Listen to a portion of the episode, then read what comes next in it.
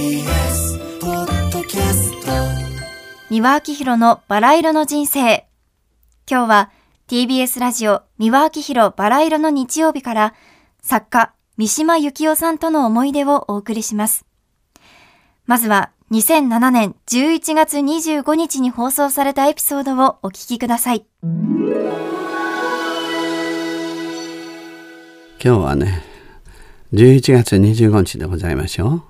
三島由紀夫さん作家の三島由紀夫さんでございますけれどもね。命日でございます、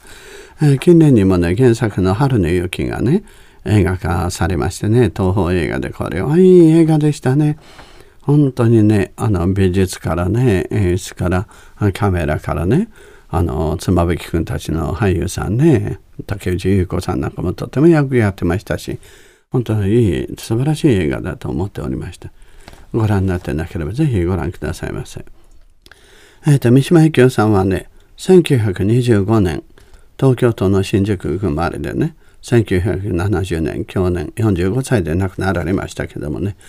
昭和24年に発表なさいましたね「仮面の告白」でね注目を浴びましてねその後潮祭とか金閣寺とかね金色とか、えーそういうもの発表されましてね。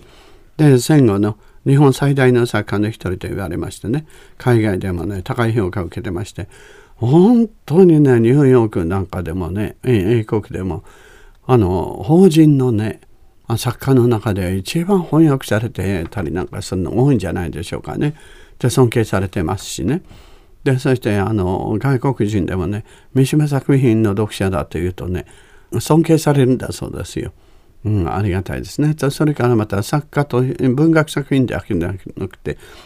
劇作家としてね。ほんで彼のあの劇作のね佐渡公爵夫人だとかそういうものもねもうベルギーだとかもういろんな世界各国で上演されておりますしね。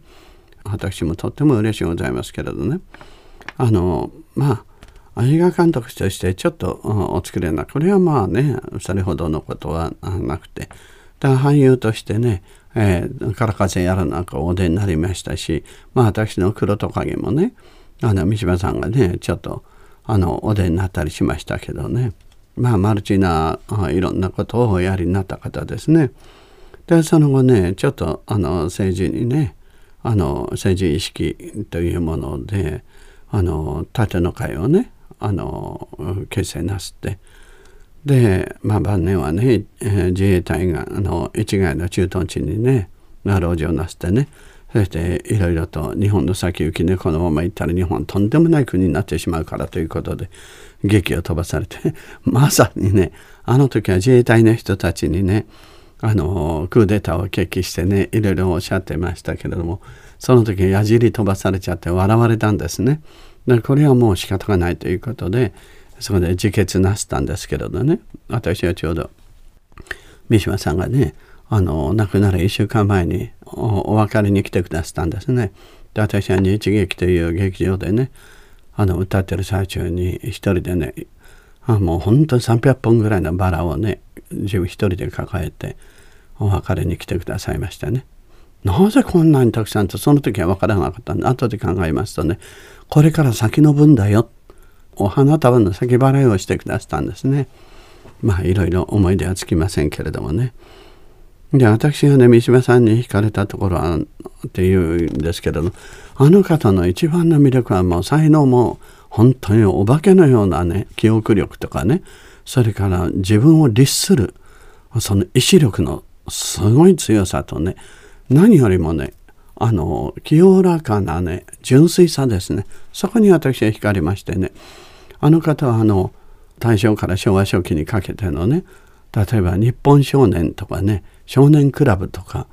あのそういうものをお読みになってそれに影響された方でねつまり今のね斎藤佑樹君というピッチャーでねハンカチ王子ですねでハニカミ王子の石川遼君とか彼らをねご覧になるとお分かりだと思いますけども爽やかで明るくて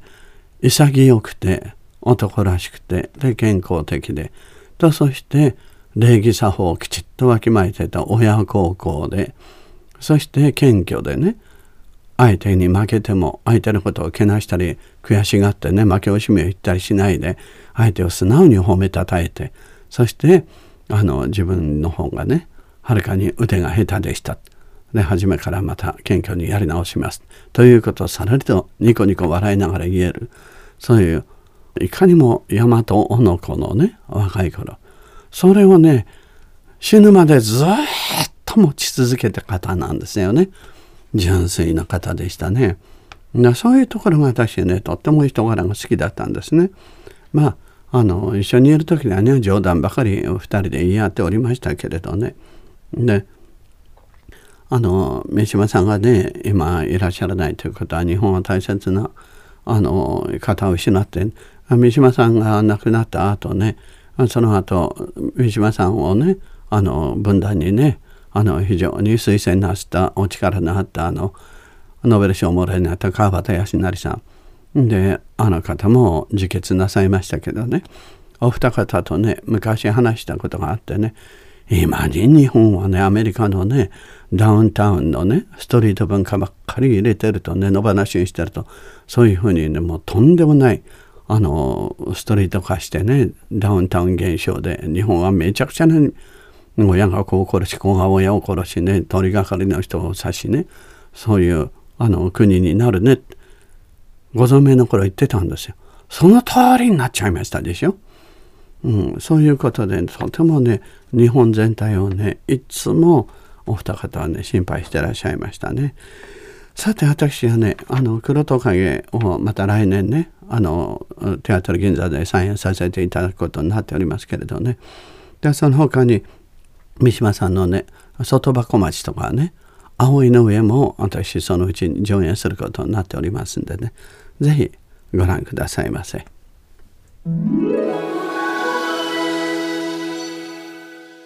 お送りしている三輪さんが語る作家三島由紀夫さんとの思い出。続いては三輪明宏バラ色の日曜日の2012年6月10日に放送された音源をどうぞ。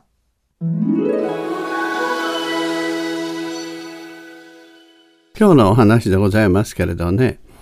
これはね、もう今の若い方ひょっとしたらご存じない方も10代の方はねたくさん出てらっしゃると思いますけれどもねあの文学者作家の三島由紀夫さんについてお話しさせていただきたいと思います。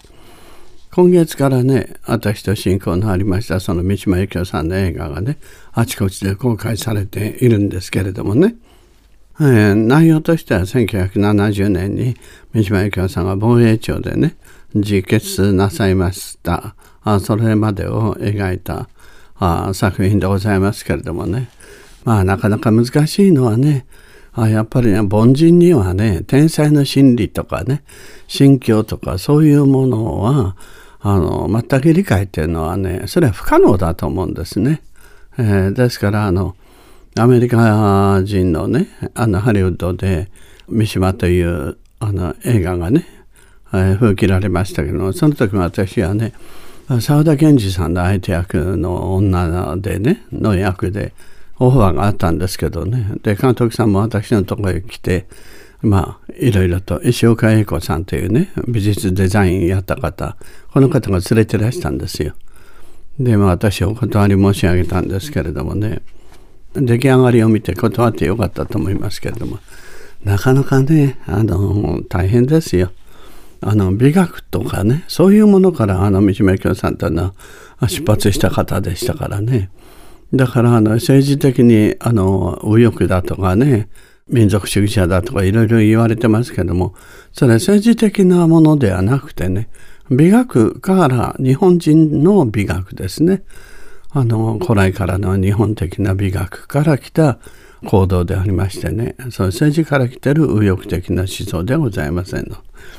当時三島さんがこの自決なすった時にはね私は有楽町にございました。今はない。日劇というねあのショービジネスの劇場が日本一大きいところでしたけどそこでちょうど2ヶ月間やっておりましてね。で亡くなる1週間前に最後の別れに私の楽屋へたった一人でね300本ぐらいのバラを抱えて見えましてね。でそして、まあ、いろんなお話したんですけれどもね。で、最後にね、もう君の楽屋には来ないからねって言われて、どうしてって聞いたら、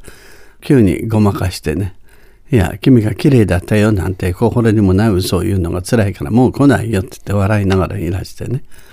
で、特別席のところでね、ちょうど舞台からもよく見えるとこに座ってらして、目がね、あの、金眼でいらしたんで、眼鏡かけてらしたんですけど、それまでのね、18年間お付き合いしてたことが走馬灯のようにバーッと思い浮かべてらっしゃるのがこっち伝わってきたんですね。私もちょうど愛の参加を歌ってる最中でしたけどね、それが伝わってきましてね。まあ、その1週間後でしたけどね、亡くなりましたけれども、ああ、とうとうやったかって、そういう感じでしたですね。まあ、もともと私は、あの、用心するように周りの人にも言ってましたしね。ご本人もね、トルストイだとかね、文豪という方はね、年取ってから素晴らしい作品をお書きになるから、これから楽しみですねって案に釘を刺しましたらねいや僕はねあの年を取ってねふんぞり返ってゾロッペにね紬か何か起きてね床の間を柱にしてねふんぞり返ったらね姿俺には似合わないよ。俺はそんなの嫌いだよっておっしゃってたのね。だからああもうこれは何を言っても無駄だなと思ってましたけどねまあとにかく思い出はね18年間ですからもうとにかく尽きることもない、たくさんございますけれどもね、ただ、あの、非常に誤解されやすい方でしたからね。で私は講師、あの、両方、講師ともに付き合わせていただきましたけど、はっきり使い分けてらしたんですね。プライベート、あそしてパブリックはパブリック。公的な時にはね、あの、眼光経験としてね、近寄りがたいような、そしてあの非常に格式の高い付き合い方してらっしゃいましたしね。でプライベートの方はねこれはもうめったな人には見せない姿でしたけどまるで赤ちゃんみたいなね世間知らずのね坊やみたいになっちゃうんですね。ピカソもねそれからジャン・コクトーもみんなあのアインシュタインもやはりプライベートではまるで子供のままでねでその落差が天才の証拠だと私はそう思いました。まあとにかく心のきれいなね、優しい方でしたですね。まあ三島清さんやね、寺山修司さんがね、とにかく未だに評価されるということは、外国からもね、ついこの間スウェーデンテレビからもね、三島さんについてのインタビューが来ましてね、私答えさせていただきましたけども、未だにね、こういった方たちとのね、あの、お付き合い、でそれをね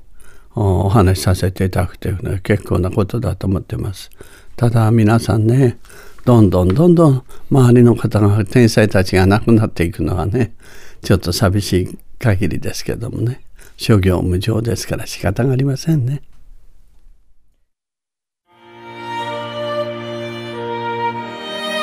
三輪明宏のバラ色の人生ではリスナーの皆様から番組の感想や三輪さんへのメッセージを募集しています。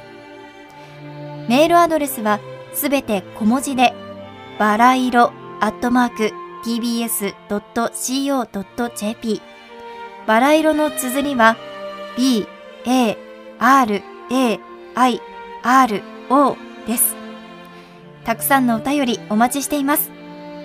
それではまた次回お会いしましょう。ごきげんよう。